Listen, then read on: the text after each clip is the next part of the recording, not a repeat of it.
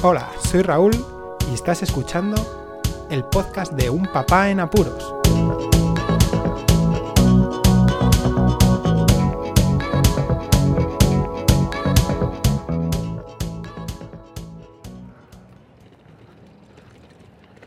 Hola, Poz Escuchas, bienvenidos a un nuevo episodio del podcast de Un Papá en Apuros. Vamos a hacer un episodio de nuevo un poco doble, tampoco demasiado, ni muy largo, ni demasiado corto, pero sí, Hoy estoy bastante cansado, es un lunes ya por la tarde, así que voy más apurado de lo normal.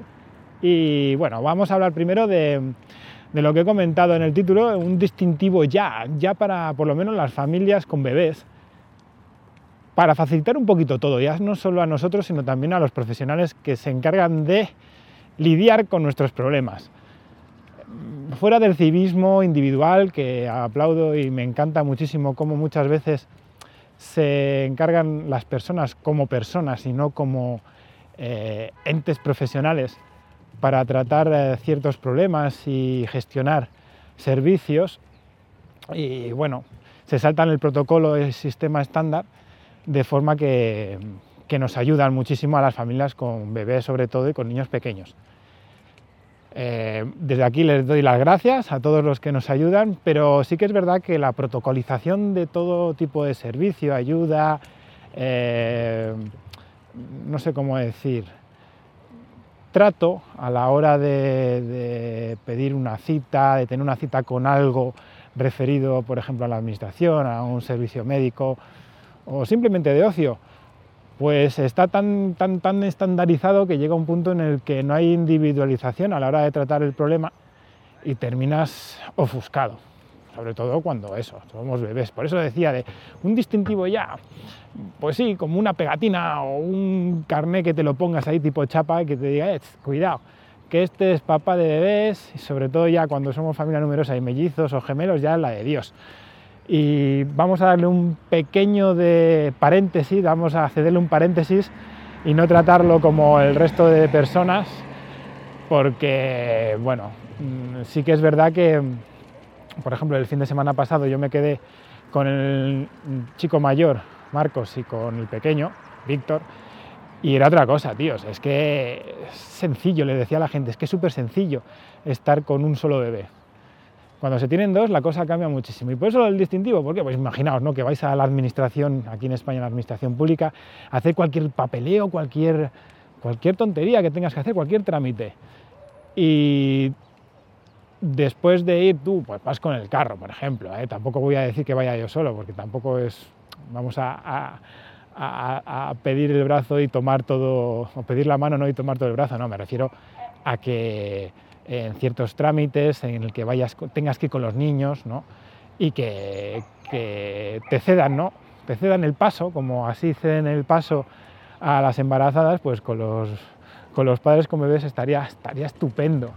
Que, o, que cedieran un poquito a la hora de, por ejemplo, una cita médica, de tener que ir con los dos y que surja cualquier cosa, porque surgen ya sean vomitonas, que se duermen a destiempo, eh, una cagada, cualquier bobada, hace que te pueda retrasar y bueno, levantar la mano en ciertos casos y no ser tan estricto y tan estandarizado a la hora de efectuar el protocolo de, un servicio médico, por ejemplo. A mí me ha pasado de que tener que ir con los dos niños y uno de ellos pues mm, surgir algo con él llegar un poco tarde ya era una cita detrás de la otra y ya uno perdió la cita porque es que claro, no hay tiempo y era mentira porque luego el, facultativo, este, en este caso facultativa, mm, perdía el tiempo haciendo preguntitas que nos habían hecho meses antes. Bueno, y cambiando de tema, ya no solo eso, en el ocio.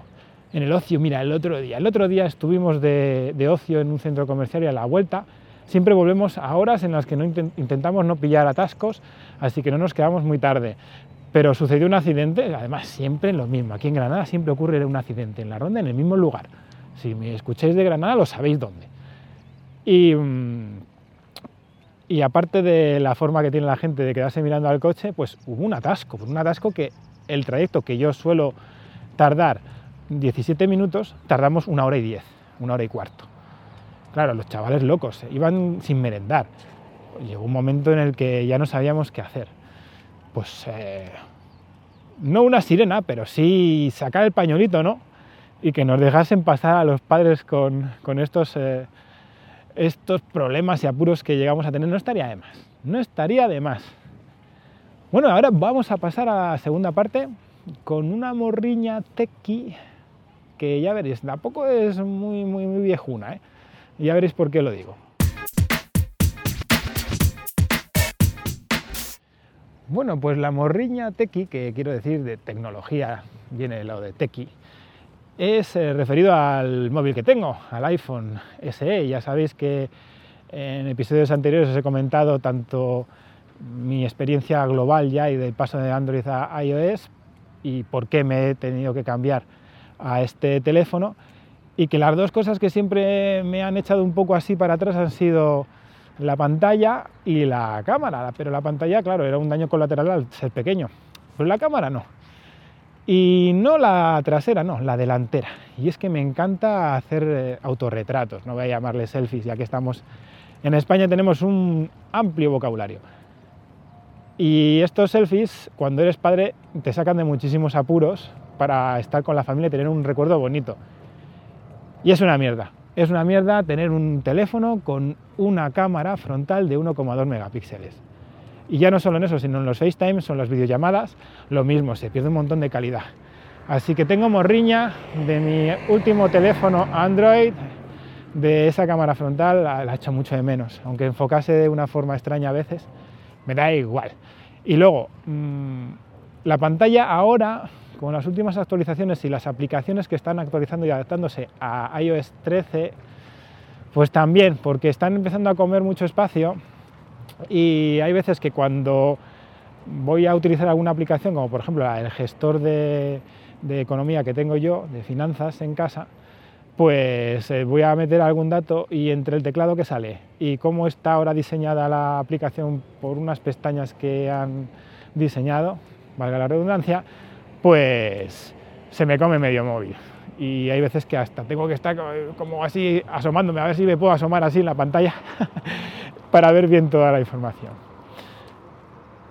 Habrá más partes de esta morriña tequi, porque tengo muchísimas morriñas, y ya no solamente de, aparatos actuales, sino de, anteriores y viejunos que a lo mejor nos hubieran sacado de apuros de una forma distinta a las que nos sacan ahora. Bueno, nada más. Eh, como siempre, ahora escucharéis los métodos de contacto. Muchísimas gracias por escucharme, un saludo y hasta luego.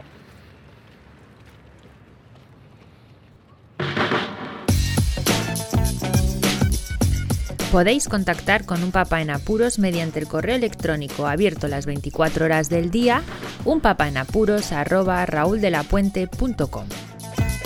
También podéis seguir las cuentas de Twitter y Facebook oficiales, arroba un en apuros. Estamos en todas las plataformas de podcasting y para que incluyáis el programa en vuestro gestor de podcast favorito podéis utilizar la dirección corta bit.ly barra un papá en apuros.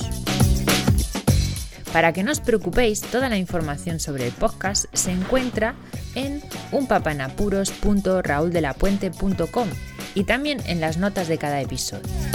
Por cierto, no os olvidéis de dejar una reseña en iTunes, dar un me gusta en iBox y compartir cada episodio en las redes sociales. Así nuestro podcast será más visible y llegará a más gente. Muchas gracias, Poz Escuchas.